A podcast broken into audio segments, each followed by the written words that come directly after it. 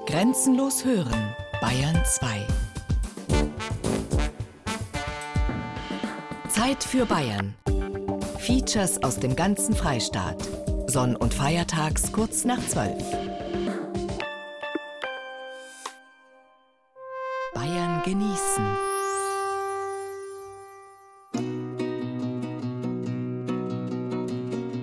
Brücken. Bayern genießen im Januar mit Gerald Huber.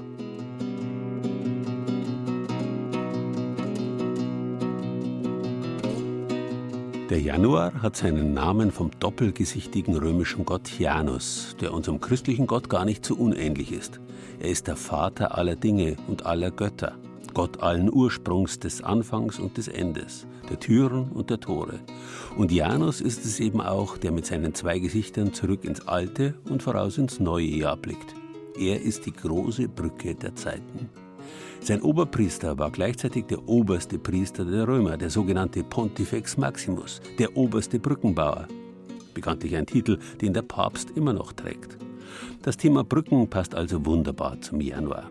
Ganz so hochgestochen aber wollen wir in unserer heutigen Bayern genießen Ausgabe gar nicht daherkommen. Das sind unsere heutigen durchaus irdischen Genussthemen. Im Welterbe die steinerne Brücke in Regensburg, über die Ammer, die Echelsbacher Brücke im Pfaffenwinkel, in die Natur, der Baumwipfelpfad im Bayerischen Wald, über Grenzen, die Brücke Neu-Ulm-Ulm, aus dem Herzen, das Brückenbauprojekt Theater in Fürth, aus Geschmack, die Brückenallianz Bayern-Böhmen, am Main, Würzburg und seine Brückengeschichten. Freuen Sie sich mit uns auf eine unterhaltsame Stunde Bayern genießen.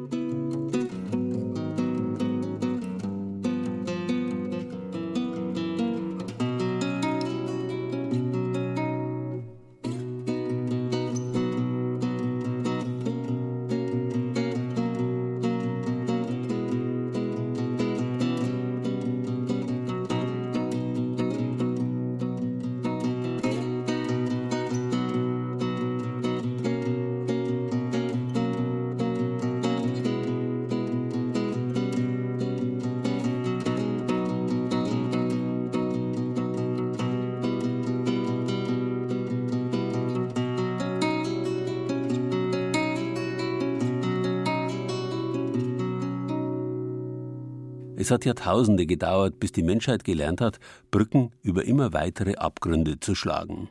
Die ersten Brückeningenieure bei uns waren die Römer. Sie bauten zum Beispiel in Regensburg eine Holzbrücke über die Donau. Karl der Große ließ eine Schiffbrücke anlegen, bis im Jahr 1135 die Bürger der damaligen bayerischen Hauptstadt drangingen, eine sage und schreibe 336 Meter lange steinerne Brücke über die zwei Donauarme zu schlagen. Diese heute noch sogenannte Steinerne Brücke, damals die einzige Brücke zwischen Ulm und Wien, galt als ein Weltwunder. 1147 war sie fertig. Da brach von dort aus das kaiserliche Heer zum zweiten Kreuzzug auf. Heute ist das technische Meisterwerk zusammen mit der Regensburger Altstadt UNESCO-Welterbe und wird derzeit aufwendig saniert. Die Steinerne Brücke ist derzeit Baustelle. In zwei Jahren soll sie wieder ganz den Regensburgern gehören. Die Brücke, im Hintergrund der Dom, das ist die Schokoladenseite der Stadt. Auch Peter Morsbach, der Vorsitzende der Altstadtfreunde, genießt hier immer wieder den Blick auf die Altstadt. Man merkt ja die Bedeutung der Brücke als Stadteingang auch daran, dass der Dom beispielsweise seine Hauptansichtsseite hier zur Donau her hat. Dass man also von hier aus im Sinn des klassischen Prospekts, der auf vielen Büchern in allen möglichen Ansichten dargestellt wird, dass auch tatsächlich die Hauptansichtsseite der Stadt ist. Mit der Brücke, dem Brückturm, dem Stadel und dem Dom. Die Stadt hat die Brücke im 12. Jahrhundert erbaut. Damals gehörte Regensburg zu den reichsten deutschen Städten. Der Bau dieser Steinbrücke, das war eine Leistung, sagt Peter Morsbach. Wir sind jetzt in der Zeit der Entstehung der Brücke im ersten Hälfte des 12. Jahrhunderts, in der großen Zeit des Gewölbebaus, wo man auch große Kirchen gewölbt hat. Dennoch hier mit über 360 Metern die Donau zu überspannen, das war schon auch eine große Ingenieursleistung. Natürlich steht die Brücke längst nicht mehr so da, wie sie die Regensburger im Mittelalter einst erbaut haben. Der Zahn der Zeit hat kräftig genagt an dem altehrwürdigen Denkmal. Von der ursprünglichen Bausubstanz im 12. Jahrhundert, da ist nicht mehr allzu viel da. Die Brücke ist natürlich immer durch den Ansturm der Donau, durch Eisstöße und so weiter in Mitleidenschaft gezogen worden von der Anmutung mit den großen Bögen ist sie dieselbe geblieben. Mit dem gekrümmten Verlauf ist sie dieselbe geblieben. Aber die Substanz hat sich natürlich sehr stark verändert. Es ist im Dreißigjährigen Krieg beschädigt worden und dann natürlich ganz vehement in den letzten Kriegstagen 1945, als man hier die vorderen Pfeiler gesprengt hat. Und später tat der Autoverkehr das seine. Jetzt wird die Brücke aufwendig saniert, Kostenpunkt 20 Millionen Euro. Detailliert haben die Experten die Schäden begutachtet, Stein für Stein. Die ältesten Brückenbögen sind bereits saniert, sagt Planungsreferentin Christine Schimpfermann. Die sind aus der Originalzeit, aus dem 12. Jahrhundert und auch das Material ist noch aus dem 12. Jahrhundert. Wir haben, und das war für die Bauforscher natürlich eine absolute Sensation, original romanischen Mörtel gefunden in dem Bereich der Brückenverbauung. Direkt an der Steinernen Brücke warten Souvenirläden auf die Touristenströme. Hier werden auch Regensburger Wahrzeichen im Miniaturformat verkauft. Das ist das Hutmacherhaus, dann der Dom, Dom und die Brücke, Wurstkugel, klein und groß und das Bruckmännchen. Alles, was mit Regensburg zu tun hat. Zu Regensburg gehört natürlich auch die Wurstkuchel, die älteste Bratwurstküche der Welt. Hier haben angeblich schon die Baumeister der Steinernen Brücke Brotzeit gemacht. Und auch heute fühlen sich die Gäste hier wohl. Urisch gemütlich ist hier. Die Bratwürste der Wurstkuchel sind nach einem hauseigenen Rezept gemacht, erklärt Bedienung Birgit Huss. Ich denke einfach, dass sie am Holzofen gegrillt sind, entwickelt sich natürlich ein anderer Geschmack. Also das macht es dann schon anders und werden jeden Tag frisch gemacht. Nicht zu vergessen ist der hauseigene Senf, der die Bratwürste der Wurstkuchel erst so richtig zur Spezialität macht. Dass Meerrettich mit drin ist und das macht nicht ganz so süß, den Senf. Und natürlich irgendeine geheime Rezeptur, die keiner von uns weiß. Jenseits der Steinernen Brücke liegt der Stadtteil Stadt am Hof. Stadt am Hof gehört erst seit 1920 zu Regensburg. Einst hieß es, über die Brücke heiratet man nicht rüber. Doch diese Zeiten sind längst vorbei. Ich kenne das ja nur aus den 50er Jahren. Also es hat sich nur zum Vorteil verändert. Am Anfang wollte ich immer nie so gerne hierher gehen. Das war für mich immer so abseits und nichts los und so. Aber es ist unglaublich. Also allein schon, ich weiß nicht, wie viel Kaffee wir haben. Fünf Kaffees bestimmt hier. Stadt am Hof ist in. Weil es keinen Durchgangsverkehr gibt, herrscht hier dörfliche Ruhe mitten in einer Großstadt. Sie sagen es, super, ich finde es stark. Schön. Alles so, wie sie es jetzt gemacht haben, von den Geschäften her, im Sommer mit den Freisitze. Stark. Schön zum Wohnen hier. Alle Mittwoch ist der Markt auch in Stadt am Hof. Da kommen wir so von Winzer und diese Bauern, die selber anpflanzen. Also, wir haben alles, was wir brauchen. Schön. Und in zwei Jahren können die Regensburger auch die Brücke wieder genießen. Ende 2017 soll die Sanierung der Steinernen Brücke abgeschlossen werden. Das Wichtigste war, die Brücke für jeden Verkehr zu sperren, sodass jetzt hier wirklich einer der Haupttummelplätze in der Stadt ist. Es ist einfach wunderschön, wenn man hier im Sommer drüber geht und die Brücke ist voll mit Menschen.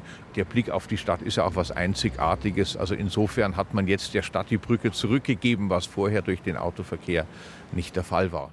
Übrigens, die Bratwurst in der Wurstkugel und die berühmten Regensburger sind natürlich nicht ein und dasselbe. Dazu kommt, dass die Regensburger in Regensburg selbst oft Knacker heißen, aber nicht immer.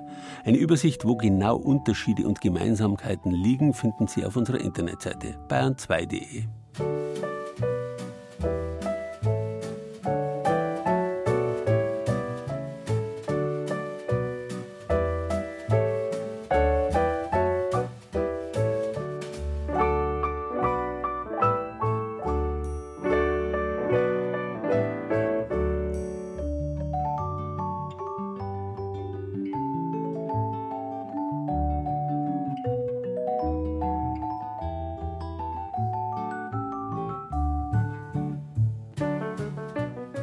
lang und ähnlich alt wie die steinerne Brücke von Regensburg war einmal die Pont Saint-Benezet, die vielbesungene Brücke von Avignon.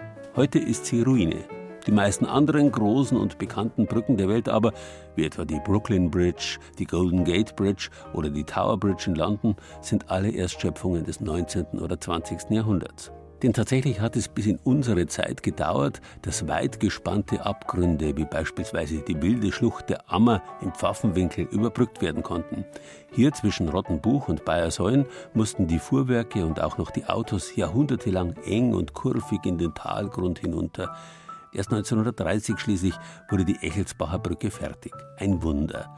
130 Meter Bogenspannweite, die längste sogenannte Melan-Bogenbrücke der Welt, benannt nach der Erfindung des österreichischen Bauingenieurs Josef Melan. Brücken ohne Pfeiler oder Aufhängung, allein mit einem einzigen Stahlbetonbogen zu spannen. Zwei Jahre noch kann man sie bewundern, bevor sie saniert, ja fast neu gebaut werden muss. Wenn man einfach nur darüber fährt über die Echelsbacher Brücke, wird einem die beeindruckende Dimension der Bauleistung nicht bewusst. Erst von der Aussichtsplattform aus sieht man, wie elegant der langgestreckte Bogen die Ammerschlucht überspannt, den Grand Canyon Bayerns. Fast 80 Meter geht es da in die Tiefe. Eine Wildnis, die alle, auch schon Jahrzehnte, Jahrhunderte zuvor überwinden mussten, auf einer der wichtigsten Handelsstraßen schon der Römer, von Augsburg über den Brenner und einer alten Salzstraße in die Schweiz. Die, die ist da durchgegangen. Da sind vielleicht Kelten schon gefahren weiß Alois Lindauer aus Echelsbach.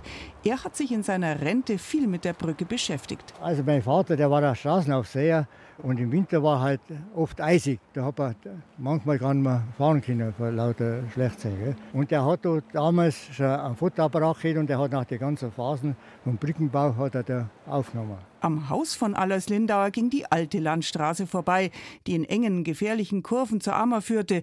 Über eine Furt kam man dort über den Fluss. Vom Ufer, das zu Bad Bayersäuen, also zum Kreis Garmisch-Partenkirchen gehört, zum anderen heute Kreis Weilheim-Schongau, Gemeinde Rottenbuch. Dort ist Markus Bader Bürgermeister. Ich habe im Archiv ein ganz tolles Schriftstück gefunden, eine Petition von 1909 um den Dreh rum, wo also gefordert worden ist, man müsste doch eine Brücke bauen, weil es unhaltbare Zustände sind, dass die Kranken nicht ins Krankenhaus können oder zum Doktor und dass die Feuerwehr, wenn es über der Ammer drüben brennt, bis sie da hinkommen, es alles niederbrennt. Und tatsächlich 20 Jahre später, also auch damals waren die Mühlen langsam, man die Brücke gebaut 1929. Viele Bauern der Umgebung haben mitgeholfen, weiß der Bürgermeister aus Erzählungen. Die Großväter, Urgroßväter haben da eben in Kies vor allem gefahren, weil man hat ja die zum Vorspannen komplett mit Kies auffüllen müssen, damit der Stall schon vorgespannt ist. Und das haben die ganzen Bauern aus der Umgebung mit den entsprechenden Pferde- und Ochsenfuhrwerken rangeschafft. Eben diese Bauweise ist das Besondere an der Echelsbacher Brücke, die Melan-Bauweise. Und was da so besonders ist, erklärt Alois Lindau noch einmal anhand von Skizzen und alten Fotos. Das ist der Beton, was da seht. Und die außer das ist die Schalung für die Kiesvorbelastung. Eine Schalung aus Holz, die man um den steifen Fachwerkbogen aus Stahl gebaut hat. Der hatte am Fuß drei Meter Durchmesser, oben zwei Meter. Eine enorme Spannung. Und damit der Bogen trägt, wurde er mit Beton ummantelt. Doch so einfach die Schalung mit Beton aufgießen, das wäre nicht gegangen, viel zu viel Gewicht auf einmal. So wurde die Schalung eben zuerst mit etlichen Tonnen Kies aufgefüllt, der dann nach und nach abgelassen wurde. Dass sich der Bogen nicht verwindet. weil wenn das vorbelastet wird, das wäre, muss Gewicht ist dann. Mit einer Spannweite von 130 Metern ist die Echelsbacher Brücke die am weitest gespannte Melanbogenbrücke der Welt. Eine Ingenieurmeisterleistung, für viele nicht nur damals, vor 85 Jahren, ein technisches Wunder. Und das bei diesen Bedingungen. Bis heute noch der kälteste Februar gewesen seit der Wetteraufzeichnung. Da 31 Minus hast du Trotzdem war die Brücke in nur 422 Tagen Bauzeit fertig. Gerade rechtzeitig vor einem Massenspektakel in der Region, den Passionsspielen 1930 in Oberammergau. Wobei alle waren gar nicht nur glücklich über den Bau.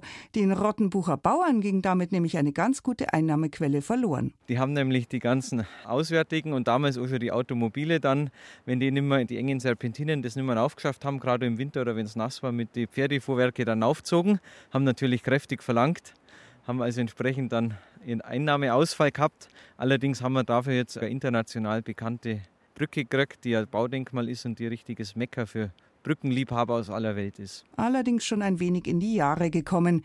In zwei Jahren beginnen die Bauarbeiten für die Sanierung, die fast ein Brückenneubau sein wird. Nur der denkmalgeschützte Bogen bleibt erhalten und die geschützte Fledermauskolonie darin. Außerdem wird das Geländer zum wiederholten Mal erhöht, damit endlich das aufhört, wofür die Echelsbacher Brücke leider auch berühmt ist, für die vielen Selbstmorde, über 100 Menschen nahmen sie bereits als Brücke ins Jenseits. Anscheinend, so hat es ein Psychologe erklärt, ist es einfach die Faszination der Tiefe und vielleicht auch, dass das Bauwerk so bekannt ist. Das ist natürlich tragisch, was er natürlich auch nahe geht. Ich bin selber bei der Feuerwehr und war schon bei ein paar Einsätzen dabei. Offensiv wollen die Gemeinden nun mit diesem Thema umgehen und beim Umbau auch einen Gedenkort schaffen. Künftig wird die Echelsbacher Brücke hoffentlich nur mehr als Baudenkmal berühmt sein und als Knotenpunkt für viele Ausflügler. Von hier ist es ein Katzensprung zur Wieskirche. Man kann zu Fuß zur Schenecker Käsealm aufgehen mit der Mordsaussicht. In zwei Kilometer ist man in Rottenbuch mit unserer tollen ehemaligen Klosterkirche. In Oberammergau ist man in fünf Minuten. Das ist ja wirklich so ein Kreuzungspunkt. Man kommt in jede Himmelsrichtung zum interessanten touristischen Highlight. Bayern genießen. Das Zeit für Bayern Magazin jeden ersten Sonntag im Monat. Rezepte, Tipps und Beiträge gibt's auch als Podcast unter bayern2.de.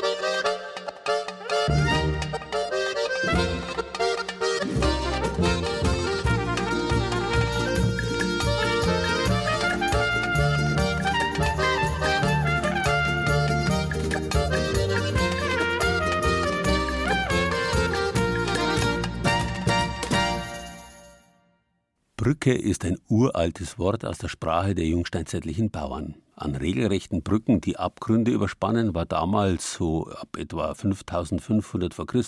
lang nicht zu denken. Das Wort bezeichnete damals einen Weg, zum Beispiel durch einen Sumpf, der mit Holzprügeln, in Norddeutschland würde man sagen mit Holzbohlen, befestigt worden war. Die Brücke ist mit dem Prügel unmittelbar verwandt. Ortsnamen wie Langenbruck zum Beispiel, die gehen auf solche langen Prügelwege zurück. Insofern ist natürlich auch der hölzerne Baumwipfelpfad im Nationalpark Bayerischer Wald eine Brücke, mit 1,3 Kilometern sogar eine der längsten der Welt. 25 Meter über dem Waldboden führt er durch Fichten, Buchen und Tannen hinauf zu den mächtigen Baumwipfeln. So, jetzt darf ich mich kurz vorstellen. Mein Name ist Jutta Boxleitner. Ich mache jetzt mit Ihnen diese Führung über den Baumwipfelpfad. Dadurch, dass ja der Baumwipfelpfad auf Nationalparkgrund steht, ist natürlich auch dem Nationalpark daran gelegen, dass man den Nationalparkgedanken auch ein bisschen weitergibt. Die Natur Natur sein lassen lautet das Motto und so soll sich der Mischwald zu einer Art Waldwildnis entwickeln. Fallen alte Bäume bei einem Sturm um, greift der Mensch nicht ein. Die Bäume bleiben liegen, verrotten und geben alles, was sie über Jahrzehnte an Nährstoffen aus dem Boden genommen haben, jetzt wieder ab sozusagen erstklassiger Dünger für den Waldboden. Die heutige Gruppe, eine Jagdgenossenschaft aus dem Landkreis Cham, wackelt über Hängebrücken, klettert auf Trapeze, balanciert über Balken und darf bei der Führung entlang des Baumwipfelpfades ihr Wissen testen. Waldführerin Jutta Boxleitner deutet auf die Brücke, auf der wir stehen und die sich mit 1300 Metern Länge bis auf 25 Meter Höhe durch Buchen, Tannen und Fichten schlängelt. Jetzt möchte ich gerne wissen, was haben wir denn da für Holz verarbeitet? Kennen Sie das? Douglasie. Eine Douglasie hat vor allem den Vorteil, wenn es feucht wird, wenn es jetzt so Nebelnässen hat oder nieselt oder überhaupt ein bisschen so nass ist, dass es griffig bleibt.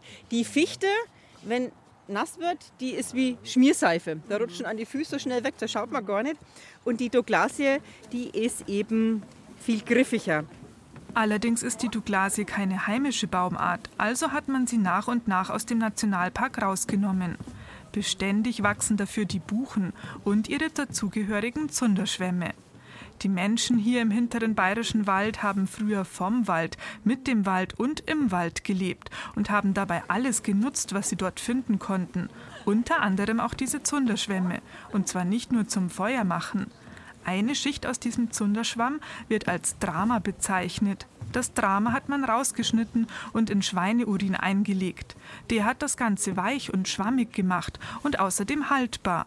Nach einer gewissen Zeit hat man den Schweineurin weggeschüttet. Hat es gezogen, geklopft und hat einen sogenannten Hordern daraus hergestellt. Was ein Hordern ist, wissen Sie? Ein Lumpen. Menschen aus Norddeutschland kennen das Wort nicht. Die Jagdgenossenschaft aus der Oberpfalz kennt den Lumpen bzw. Hordern natürlich schon. Wenn man diese Hordern zu einem großen Tuch zusammennähte, konnte man Umhänge, Jacken und Hüte daraus fertigen.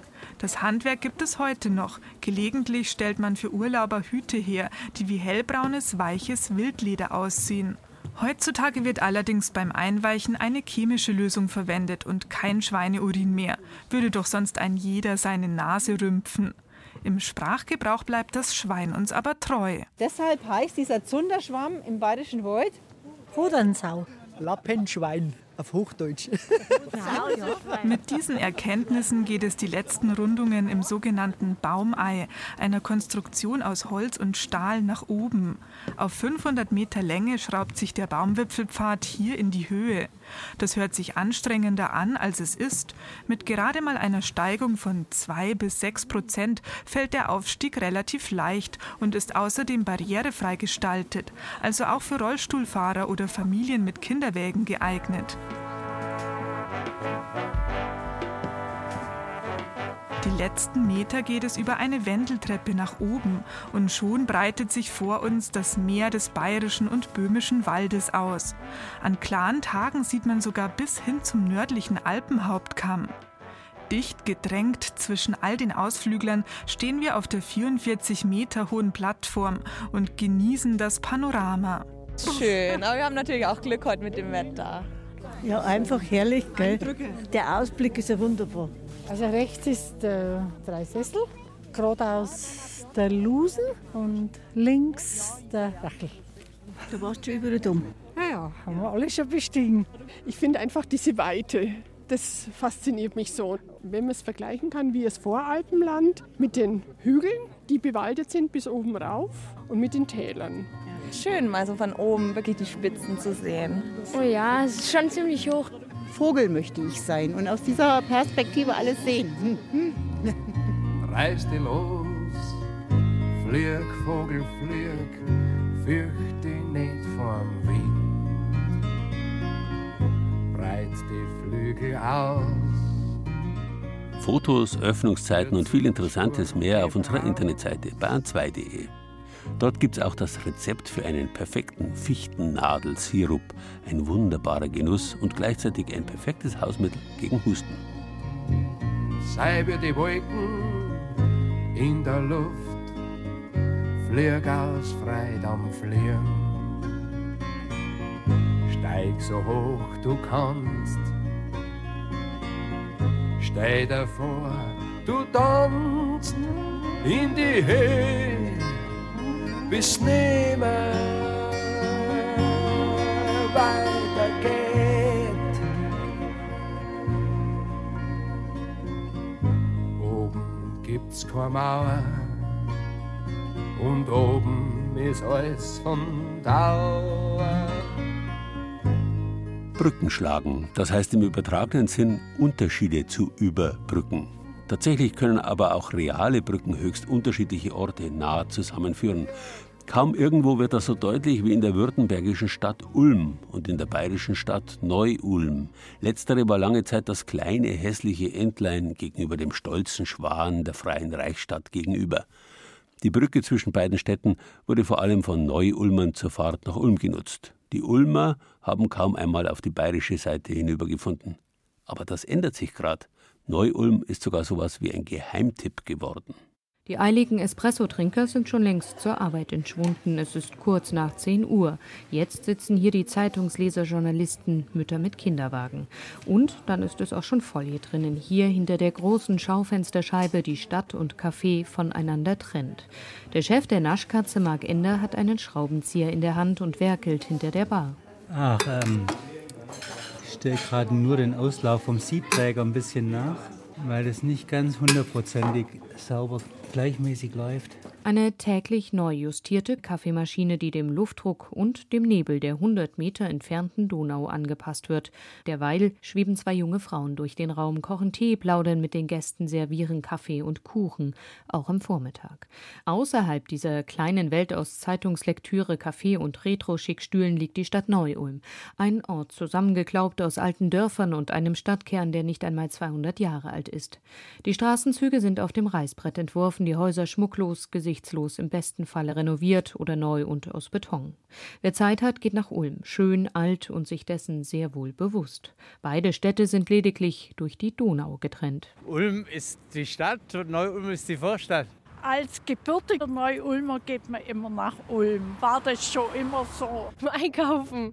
Auf jeden Fall, weil in Neu-Ulm gibt es ja nicht so viel. Seit 20 Jahren führt Siegfried Pfnür die Stephansstuben in Neu-Ulm. Das Restaurant wird immer wieder für seine Küche ausgezeichnet. Die Gäste aber kommen fast ausschließlich aus Bayern. Verwunderlich ist das Restaurant doch nur 200 Meter von der Donau entfernt und damit einen Steinwurf von Ulm. Das hat sich wahrscheinlich nicht ganz durchgesprochen. Wir machen zwar eine gehobene deutsche Küche mit französischem Einschlag, aber nicht jeder Ulmer geht gern nach Neu-Ulm. Ein gehobenes Restaurant würde man hier im tristen Neu-Ulm wohl eher nicht vermuten. Eher in Ulm. Warum also hier ein Restaurant? Ich bin ein Bayer und bleibe natürlich in Bayern, war das für mich auch wichtig. Ich habe den Sprung mal probiert, nach Ulm zu gehen, aber war nicht so positiv. Ich bleibe lieber in Neu-Ulm. Kaum einer kennt die Restaurants der Gegend besser als Jens Gehlert. Seit 14 Jahren bringt er den Restaurantführer für Ulm und Neu-Ulm heraus. Er kennt die versteckten Orte in Neu-Ulm, die hinter bröckligen Fassaden meisterhafte Gerichte servieren. Und wenn er da auf seine ellenlange Liste schaut, fällt auf, dass Neu-Ulm ganz weit vorn mitmischt. Es gibt in Neu-Ulm mehr die versteckten, kleinen und ungewöhnlichen Dinge. Das ist mit Sicherheit auch ganz bewusst von den Betreibern. Man muss ja dann auch wirklich einen Akzent setzen können. Also gibt es jedoch die Gäste, die über die Donau spazieren, um hier essen zu gehen? Vielleicht, überlegt Gillert, hat man sich in Ulm einfach zu bequem eingerichtet, ist die Stadt aufgeteilt, der Gast gesättigt. Ulm präsentiert sich schon zum größten Teil wirklich in einem Durchschnitt. Es ist keine kulinarische Feinschmeckergegend wie in vielen Teilen wirklich von Bayern. Hier auf bayerischer Seite bewegt sich hingegen viel. Die Stadt ist seit Monaten, wenn nicht schon seit Jahren im Aufbruch. Mit der Tieferlegung des Bahnhofs entstanden mitten in der Stadt Freiflächen. Dort stehen seit kurzem neue Wohnungen und ein riesiges Einkaufszentrum. In diesen Freiflächen wurden nicht nur Gebäude hochgezogen, es ist auch Platz für ein neues Bewusstsein für die eigene Stadt entstanden, sagt Gillert. Und Neu-Ulm bietet Nischen. Das Edelrestaurant, das Retro-Café, die Travestiebar. Der Gast, Marc Schmidt, sagt, Neu-Ulm hat mehr Profil als Ulm. Es ist anders attraktiv. Es ist noch nicht so geschleckt wie in Ulm teilweise. Also die Ulmer sind schon im Blick von Neu-Ulm aus gesehen etwas, ich will nicht sagen blasierter, aber das ist alles so ein bisschen höherklassig. Und auch Marc Ender schätzt die Freiheit in Neu-Ulm. Vor einem halben Jahr hat er die Naschkatze übernommen. Seine Ulmer Gäste steuern zielsicher die wenigen Meter über die Donau und bleiben. Es ist halt so, man hat hier noch ein bisschen mehr Luft, ein bisschen mehr Freiraum. Das ist nicht so geschnürt alles, auch nicht so vom Gefühl her so geschnürt. Ender hat nicht nur ein kleines Café, er moderiert auch eine nächtliche Radiosendung. Ein Grund, warum er hier fast jeden kennt, dies und jenseits der Donau. Einer, der fast täglich bei Ender anzutreffen ist, ist Martin Schubert. Gerade ist das zweite Album seiner Band herausgekommen, Opus Leopard heißt sie, und sie streift dabei durch ein stilisiertes Schickimicki-München der 80er Jahre. Um solche Töne zu ersinnen, sitzt Schubert auch hier in der Neu-Ulmer Naschkatze, schaut umher, schreibt, mischt Töne. Es ist halt ein sehr angenehmes Miteinander. Das habe ich jetzt in Ulm so nicht gefunden. Ansonsten, wo ich es gefunden habe, da war dann entweder der Kaffee nicht so gut oder das Croissant. Hat Neu-Ulm also die Nische entdeckt, mausert sich gar zum kulinarisch und lifestyle-technisch angesagten Teil der Doppelstadt? Wer weiß. Eines ist sicher, wenn sich etwas in Neu-Ulm hält, dann ist es gut und wert, dass man sich über die Donau wagt und hinter tristen Fassaden überraschend genussvoll essen geht. Bayern genießen. Das Zeit für Bayern Magazin. Jeden ersten Sonntag im Monat. Auf Bayern 2.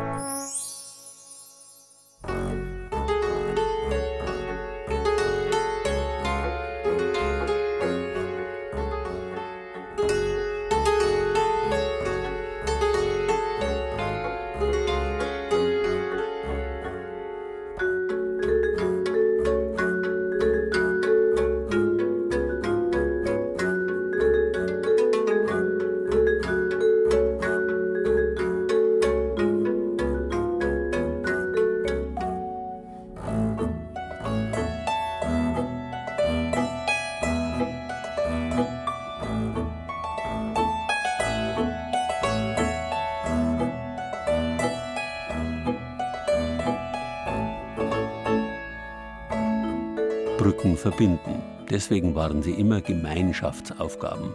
Die uralte indoeuropäische Wortwurzel mun oder mein, wie im deutschen Wort gemein oder im lateinischen commun, bedeutet so viel wie gegenseitige Leistung, Austausch, Geschenk, Wert. Altindisch Maya bedeutet ebenfalls Tausch. Ein Meineid ist ein ausgetauschter, ein falscher Eid. Durch die Gemeinschaftsaufgabe Brücke erst können sich Gemeinschaften weiterentwickeln. Das gilt für reale wie auch für Brücken im übertragenen Sinn. Menschen haben eine ganz große Sehnsucht, glaube ich, in dieser Zeit auch nach Gemeinschaft. Neben dem Bedürfnis, sich auch künstlerisch auszudrücken, die eigenen kreativen Potenziale aufzuwecken, ist es tatsächlich in dieser Optimierungsgesellschaft, in dieser sich aufsplittenden Parallelgesellschaften, fast wie ein ganz alter Gedanke oder eine alte Kraft von Zusammenkommen und gemeinsam etwas tun, dann erarbeiten, ein sinnvolles, zielgerichtetes Tun, das ist, glaube ich, ein ganz großes Bedürfnis da ist in der Zeit. Jutta Tschurda, Choreografin und Sängerin, ist ebenso vielseitig wie ideenreich, eine charismatische Persönlichkeit aus Fürth. Eine Brücke bauen zwischen Theater und Publikum, Kooperation zwischen Künstlern und normalen Bürgern, das war vor sieben Jahren ihre Idee. Eine der Grundideen ist gewesen für den Brückenbau, Theater am eigenen Leib erfahrbar zu machen. Also, das heißt, die Mittel des Theaters, das Spielen, das Singen, das ja auch Schreiben, das Tanzen, als sogenannter nicht professioneller auf der Bühne stehender Mensch am eigenen Leib zu erfahren und sich selbst in seinem künstlerischen Ausdruck kennenzulernen und sich auch mit seinem Stadttheater auch über das eigene Tun zu identifizieren. Sozusagen auch diese Brücke, die durch dieses Projekt in die Stadt entstanden ist, nämlich zu den Bürgern, manche davon sind Zuschauer, manche nicht, Theater nochmal direkt und am eigenen Leib zu vermitteln. Ja, wollte ich euch kurz den Ablauf heute sagen. Und zwar erst tanzen wir miteinander, dann. Ja, ich wollte Jutta Tschura schon mal kennenlernen. Ich wollte schon oft äh, Aufführungen von ihr besuchen, aber ich, es hat nie geklappt. Und jetzt habe ich sie ja kennengelernt und werde sie noch näher kennenlernen. ja, ich freue mich da schon, ja sagt eine der Teilnehmerinnen, die am Abend gemeinsam mit Jutta Tschurda durch die freie leere Halle des Kulturforums in Fürth fegen. An die 100 Frauen, nur einige Männer sind anwesend hier beim Community Dance. Die Halle wird hier zur Bühne für alle. Sie wirbeln durch den riesigen Raum, gemeinsam. Tanz, Gymnastik, Atmung, Befreiung der Körper – Bewegung ist das, was sie suchen und wohl auch die Begegnung, die Brücke zum anderen. Danach sprechen Theaterleute über das neueste Stück. Ich glaube, dass es ein Anspruch des Brückenbaus von Anfang an auch war, einfach Schwellen niedriger zu gestalten, als sie vorher waren. Der Theaterpädagoge Johannes Beißel war von Anfang an wesentlich beteiligt am Brückenbauprojekt in Fürth. Und äh, den Menschen für der Bürgern, wenn man so will, zu vermitteln, dass Theater nichts ist, wo man nur äh, sitzt und zuschaut, sondern dass es etwas ist, wo man auch selbst mitwirken kann. Und das war, glaube ich, was, was es so in Fürth vorher nicht gab. Aber dass jetzt Bürger sozusagen auch die Bühne für sich selbst entdecken und dort selbst zu Handelnden werden, das war das wirklich Neue am Brückenbau. Bürgerbühnenbewegungen sind deutschlandweit im Trend. Es gibt sie in den Metropolen und in der Provinz, im Deutschen Theater Berlin ebenso wie in Karlsruhe, Dresden, Freiburg oder Mannheim. Schreitet fort heißt das Motto dieser Spielzeit in Fürth, unter dem allein zwei Bürgerbühnenprojekte stehen. Das eine, ein Projekt der Schauspielwerkstatt, die unter dem Stichwort Modern Times, moderne Zeiten, eine Art Recherchearbeit betreibt, deren Ergebnisse sie später im kleinen Saal des Kulturforums im Frühjahr zur Aufführung bringen wird. Das andere heißt Metropolis Now, nach dem Filmklassiker von Fritz Lang. Auch hier sollen Fragen gestellt werden zur Gegenwart und wie entwickelt sich Zukunft. Die künstlerischen Antworten darauf werden in einer Nachtperformance im Juni dieses Jahres am Vorplatz des Kulturforums gezeigt. Auch als absoluter Laie kann man hier mitmachen und spüren, was es heißt, ein Stück zu machen, auf der Bühne zu stehen. Daneben gibt es noch das Projekt Andersrum Denken, eine Kooperation mit der Kunstgalerie Fürth und dem Papiertheaterkünstler Johannes Volkmann, an dessen Ende wiederum eine Theaterperformance im Stadttheater Fürth stehen wird. Und das war eben eine ganz entscheidende Motivation mit für den Brückenbau auch, weil ich auch immer wieder erlebt habe, äh, zum Beispiel nach Tanztheatervorstellungen, die Frage so in all den Jahren, was soll ich denn da jetzt sehen? Gibt es eine Geschichte, die ich da sehen soll? Wie soll ich Tanztheater angucken? Also beispielsweise so eine Erlaubnis zu bekommen, in den eigenen Assoziationen frei zu sein und das wie eine Folie auf das eigene Leben und Empfinden und Wahrnehmen zu legen, all das sind Dinge, die, die auch im Brückenbau behandelt, verhandelt werden und wo auch eine Sensibilisierung stattfindet dafür. Aber auch bei meinen Jugendclub-Mitgliedern stelle ich das fest, sie kommen mit sehr konventionellen Theatervorstellungen auch. Also wir brauchen Requisiten, wir brauchen äh, am besten gemalte Dekorationen. Es muss so sein wie in echt und dass sich so die ästhetischen Kategorien oder auch die Vorstellung davon, was Theater ist und das Theater mit der Vorstellungskraft der Zuschauer auch arbeitet, das kann ich sehr viel besser äh, verstehen und lernen, wenn ich selbst Theater mache in diesen Formen und, und feststelle, es funktioniert. Und es ist spannend, wenn nicht alles genauso ist wie in echt. Von daher bin ich da voll bei der Jutta Choda, dass das auch die Art, Theater zu gucken, verändert. Das heißt, die Zuschauer, die zum Beispiel im Brückenbau das am eigenen Leib erfahren haben und auch, in so ein, auch beim, beim Stückebauen in so einen, ja, auch einen Diskurs mitgekommen sind, werden dann, das ist jetzt meine These, mündigere, wachere Zuschauer. Was alles im Rahmen des Brückenbauprojekts am Theater Fürth im kommenden Jahr geplant ist, lesen Sie auf unserer Internetseite bayern2.de.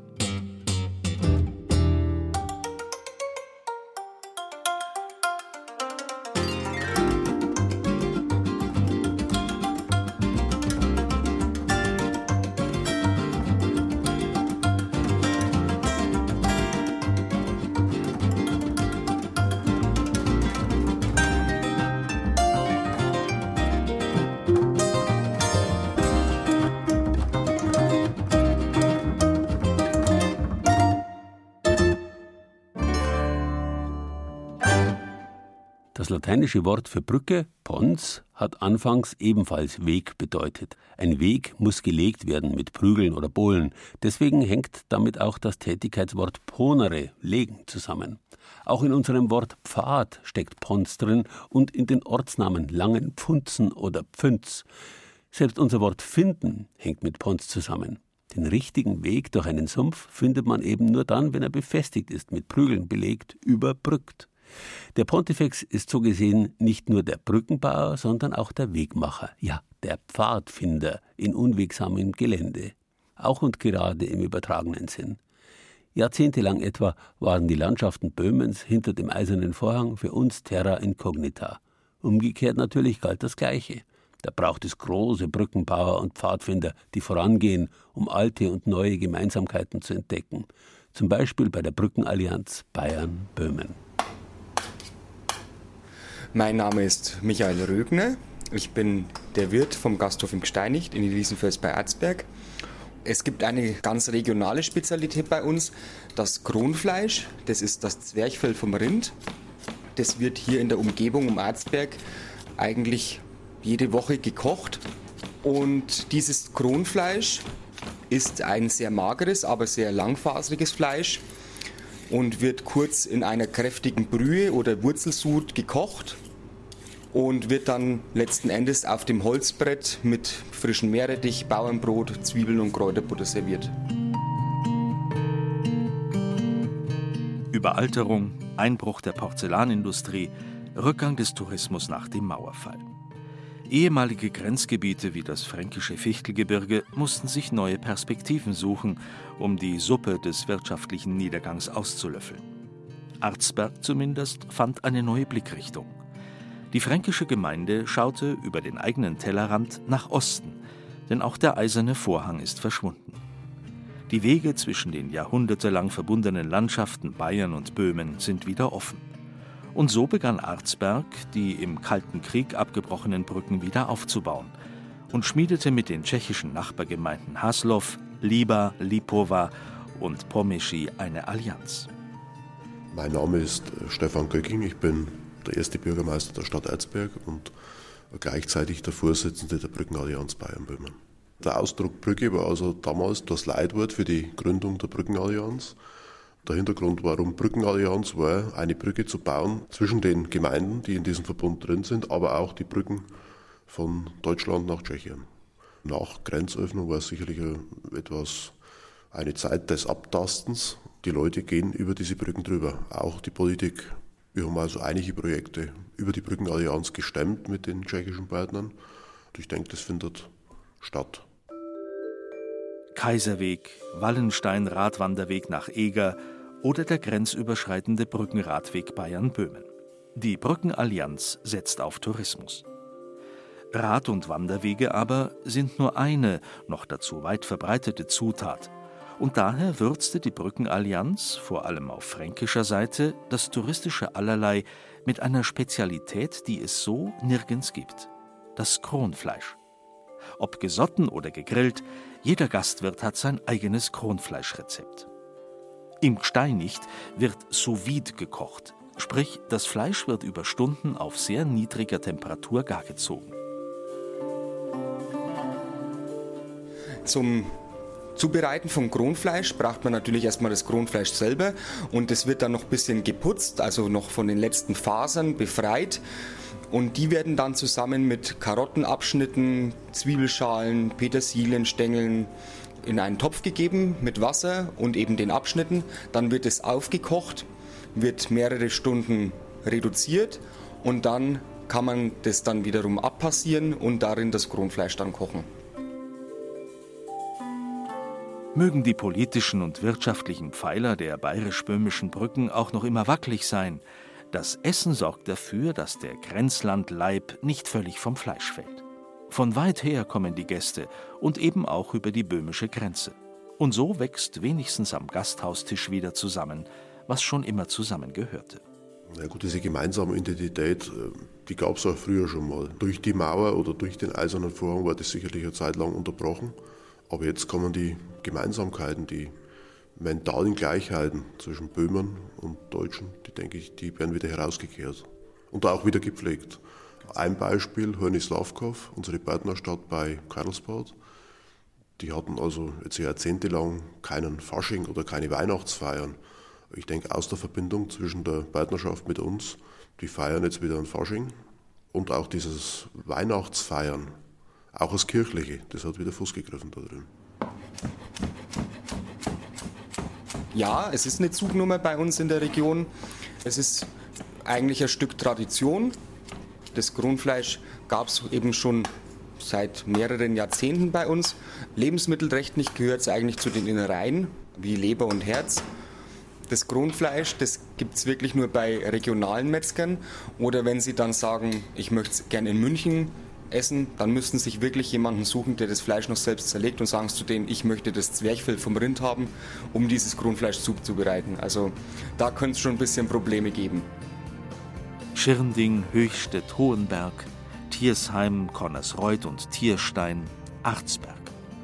Eine kulinarische Besonderheit als Brücke zwischen den fränkischen Gemeinden und über die Grenze nach Böhmen hinweg. Essen und Trinken hält eben nicht nur Leib und Seele, sondern im östlichen Fichtelgebirge auch Bayern und Böhmen zusammen. Völkerverständigung einmal anders. Aber warum auch nicht? Liebe geht bekanntlich durch den Magen.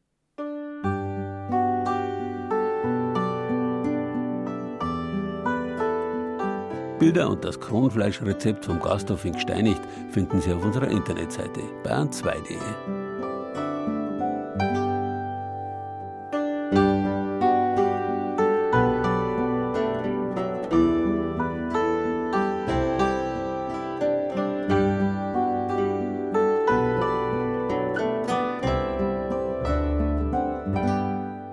Brücke ist nicht einfach nur eine Verbindung von A nach B. Brücken sind Gemeinschaftsorte, haben wir gesagt, und deswegen auch Orte der Begegnung. Flaneure finden hier ein Podium, Straßenkünstler ein Publikum und Verliebte ein Geländer für ein Vorhängeschloss, um symbolisch die ewige Liebe zu besiegeln. Und Brücken schaffen immer auch eine Verbindung zur Vergangenheit. Sie repräsentieren das, woher wir kommen und führen mitten hinein in unsere Geschichte. Gut lässt sich das beispielsweise an der Brückengeschichte und an den Brückengeschichten aus der Main- und Weinstadt Würzburg ablesen.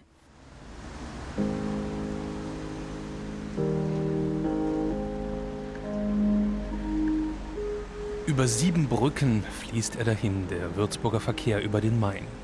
Da ist zum Beispiel die Eisenbahnbrücke ganz im Süden der Stadt, eine stählerne Konstruktion von 1864 oder gleich daneben die Konrad-Adenauer-Brücke am äußersten Zipfel des Stadtrings. Funktionaler Spannbeton aus Adenauers Todesjahr 1967. Mehr als 50.000 Fahrzeuge rollen hier jeden Tag über den Fluss. Nur ein paar Kilometer mainaufwärts dann ein völlig anderes Bild. Es führt über den Main eine Brücke von Stein. Wer darüber will gehen, muss im Tanze sich drehen. Falalalala, falalala. Kommt ein Fuhrmann daher.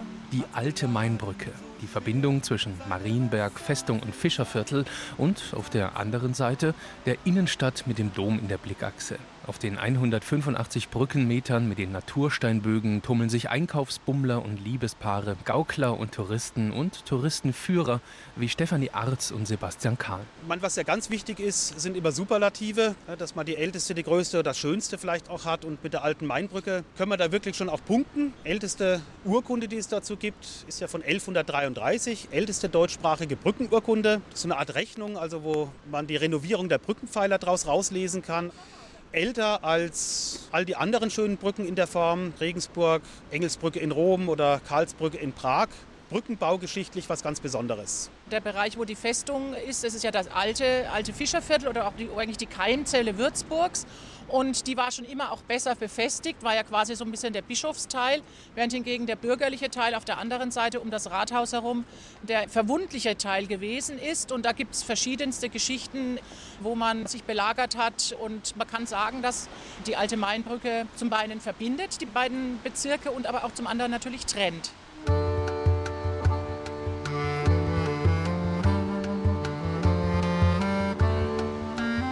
Es wurde Gericht gehalten, es wurde Zoll kassiert und in vielen Kriegen viel Blut vergossen auf der alten Mainbrücke. Im 18. Jahrhundert eroberten dann die fortan bildprägenden Statuen von Heiligen und Herrschern die Brückennischen. Über dem Fluss ist eben vieles im Fluss dadurch, dass ich eben ja auch geforscht habe und so weiß ich, dass die alte Mainbrücke ja sich ziemlich verändert hat im Laufe der Jahrhunderte, dass einmal auch noch viel mehr Bebauung da gewesen ist. Die alte Mainbrücke hatte eigentlich bis Ende des 19. Jahrhunderts auch zumindest auf der Zellerauer Mainseite noch ein Stadttor, eine kleine Kapelle, war eine Schranke, war also ein Zöllner auch gewesen, also es war viel mehr auf der Brücke los viel mehr los als heute, das ist kaum vorstellbar. Zumindest auf dem rechtsmainischen Innenstadtdrittel der Brücke. Ein beliebtes Lokal schenkt dort Freiluft-Brückenshoppen aus, bevorzugt Würzburger Wein, jetzt im Winter auch gerne mal die Glühwein-Version. Und das so erfolgreich und mit Postkartenblick auf Festung und Keppele, dass auch die Mainbrückenführungen von Stefanie Arz davon profitieren weil in letzter Zeit es sich wirklich tatsächlich herumgesprochen hat, dass man hier auch einen guten Wein trinken kann. Also der Brückenshoppen steht wohl in der Zwischenzeit auch in allen möglichen Reiseführern und man wird gezielt auch angefragt, wo denn diese Brücke ist, wo man den guten fränkischen Wein trinken kann. Ich meine, ich finde es toll, aber es gibt schon Abende, wo es, finde ich, sehr voll ist. Es gab Anwohnerbeschwerden, eine Kontroverse im Stadtrat gab es, dann ein Limit für die im Umlauf befindlichen Gläser als Kompromiss und dann wieder Beschwerden, diesmal von Touristen. Die Attraktion dieser Mainbrücke wird extrem eingeschränkt dadurch, dass dann irgendwie hier Gläsermangel da ist, was kein Tourist versteht. Wenn halt alle ein bisschen mehr auf die anderen schauen, das wird schon helfen. Und dann tun die sich damit auseinandersetzen, ob man hier drei Gläser mehr oder weniger ausschenkt.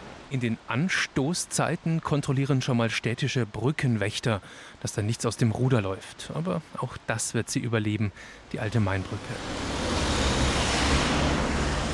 Solche Wächter hat die elegante Würzburger Ludwigsbrücke am Main-Kilometer 253 nicht nötig. Hier fungieren vier Bronzelöwen als Wächter. Gemeinsam bringen sie fast sechs Tonnen auf die Waage. Also die sind schon extrem repräsentativ. Die Wappenlöwen vom Königreich Bayern damals. Es gab immer mal schon jemanden, der sich daran zu schaffen macht, irgendwie Winter einen großen Schal drum wickelt, damit der Löwe nicht friert. Gibt bei dem einen Löwen auf der eigentlichen Innenstadtseite kleine Macken oder Löcher hinten, Einschusslöcher, wo gerne immer erzählt wird, das sind noch Kriegsschäden aus dem bayerisch-preußischen Krieg. Was so ganz aber nicht stimmen kann, denn da stand die Brücke noch gar nicht. Am 25. August 1894 wird die Brücke zu Ehren von Bayernkönig Ludwig III. eingeweiht und weil das Wetter so scheußlich ist, drei Wochen später gleich nochmal. Aber trotzdem, Bayerns letzter Ludwig kann sich nicht durchsetzen als Brückenpatron. Bei den Würzburgern ist die Ludwigsbrücke von Anfang an die Löwenbrücke.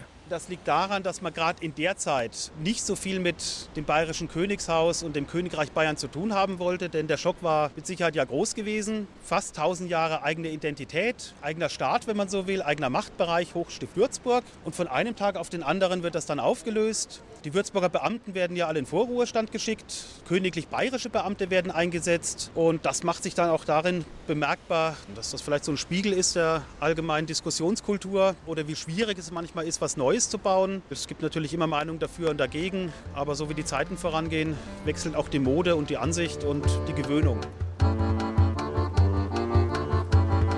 Da wäre eine Brücke vielleicht auch ein passendes Symbol. Brücken zu bauen zwischen verschiedenen Meinungen und Lagern. Und mit den historischen Würzburger Brücken hat es ja ganz gut funktioniert. Waren ja immer schon auch Orte der Begegnung. Ich denke, die Menschen sind sich dadurch mit Sicherheit auch immer näher gekommen.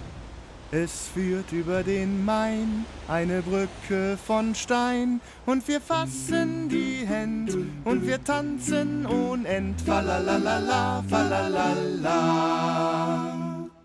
Ja, die alte Mainbrücke in Würzburg, die ist schon was ganz Besonderes. Und weil die Atmosphäre auf ihr ohne den Frankenwein nicht die gleiche wäre, finden Sie auf unserer Internetseite bayern2.de unter anderem eine kleine Frankenweinkunde.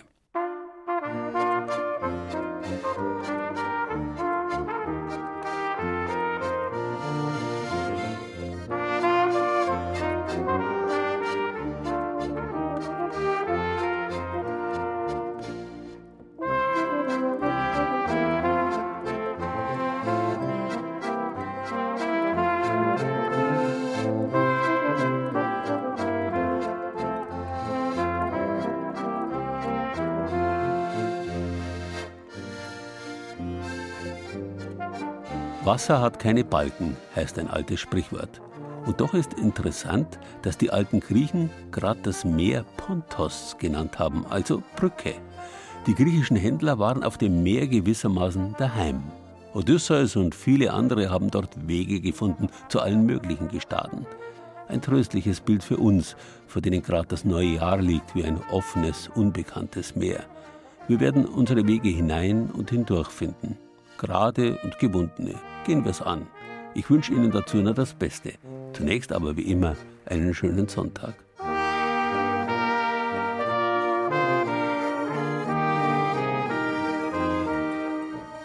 Brücken, das war Bayern genießen im Januar mit Gerald Huber und sieben Beiträgen aus den sieben bayerischen Regierungsbezirken. Von Thomas Muggenthaler, Christine Gaub, Sarah Kosch-Amos, Jenny Schack, Barbara Bogen, Peter Braun und Jochen Wopser. Ton und Technik Dietmar Voth. Redaktion Gerald Huber.